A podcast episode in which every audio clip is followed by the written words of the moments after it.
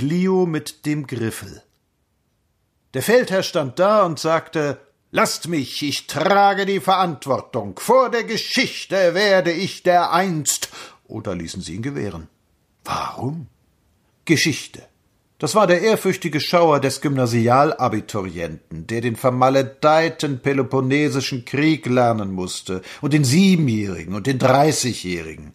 Und bei allem Ärger blieb doch das Gefühl haften, dass das damals Historie gewesen sei, wahrhafte Geschichte. Aber jetzt, 1909, die Regierungszeit unseres Kaisers, och, das war ja nichts Rechtes. Und da standen auch im Geschichtsbuch nur einige allgemeine patriotische Redensarten. Geschichte war das nicht.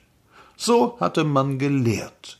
Geschichte, das waren glänzende Schlachten, und in Wehr schimmernde Feldherren und Reichsdeputationshauptschlüsse und große Konzile und Kongresse und all das. Puder und Blut.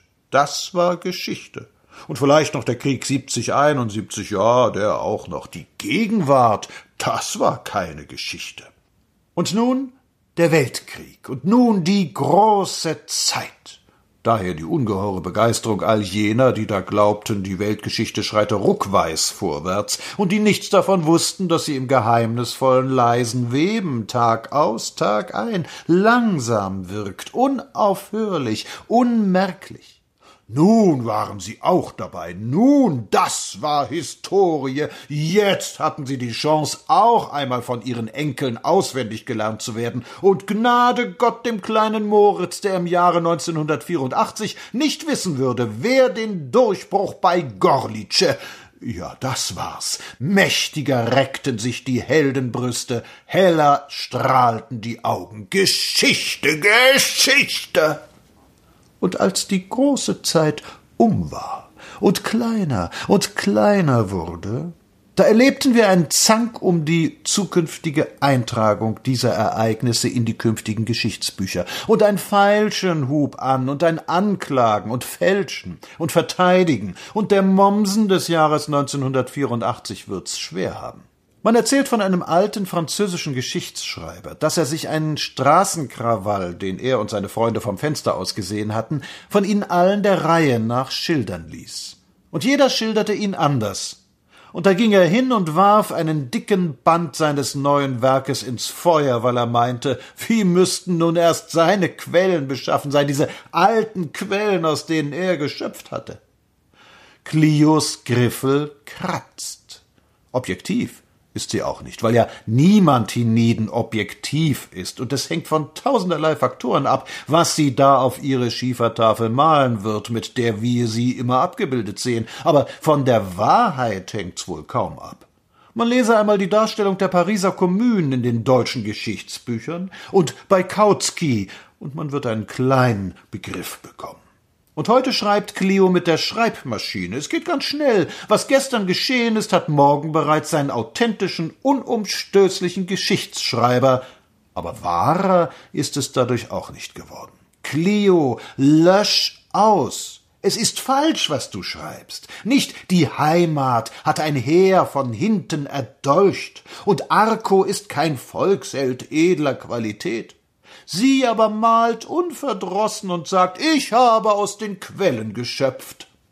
Und wenn sie nun selbst die Wahrheit schriebe? Wenn alles richtig wäre, was zukünftige Historiographen aufmalen, was dann? Was dann? Dann ist es noch so, und keine Schuld findet dadurch eine Sühne. Vor der Geschichte wird dieser Mann dastehen als einer, der schreckliche Drohung vor der Geschichte? Gut, und heute? Und heute sitzt er in seinem Schlösschen und hat einmal Verantwortung getragen, so wie man einmal einen Frack getragen hat, den man ja auch wieder ausziehen kann und lässt sich's wohl sein. Vor der Geschichte? Und Hunderttausende sind verblutet, weil dieser eine es gewollt. Und Frauen wanden sich in Krämpfen und verfluchten seinen Namen, und er trug die Verantwortung vor der Geschichte.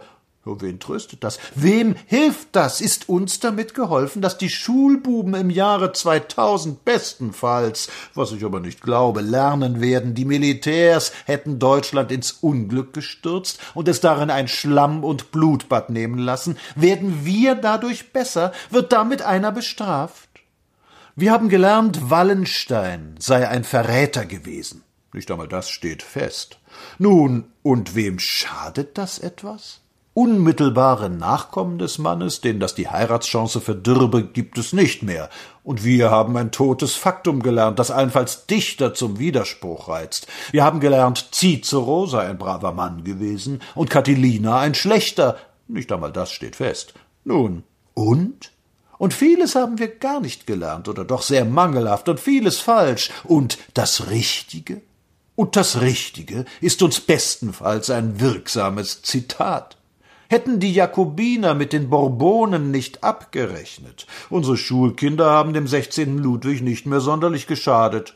Unser Bedauern mit den Inkas hilft nicht mehr viel. Sie sind untergegangen und Cortés steht vor der Geschichte da als einer, ob es ihm Kopfschmerzen gemacht hat, meine Lieben, das ist eine Phrase, das mit der Geschichte. Clio kritzelt. Richten können sie schon deshalb nicht, weil man mit einem Griffel nicht richten kann, wenn man kein Schwert hat.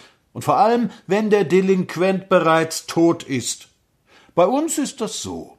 Solange eine Unternehmung dauert, lehnen die Führer jeden guten Rat mit dem Hinweis auf ihre Verantwortung ab.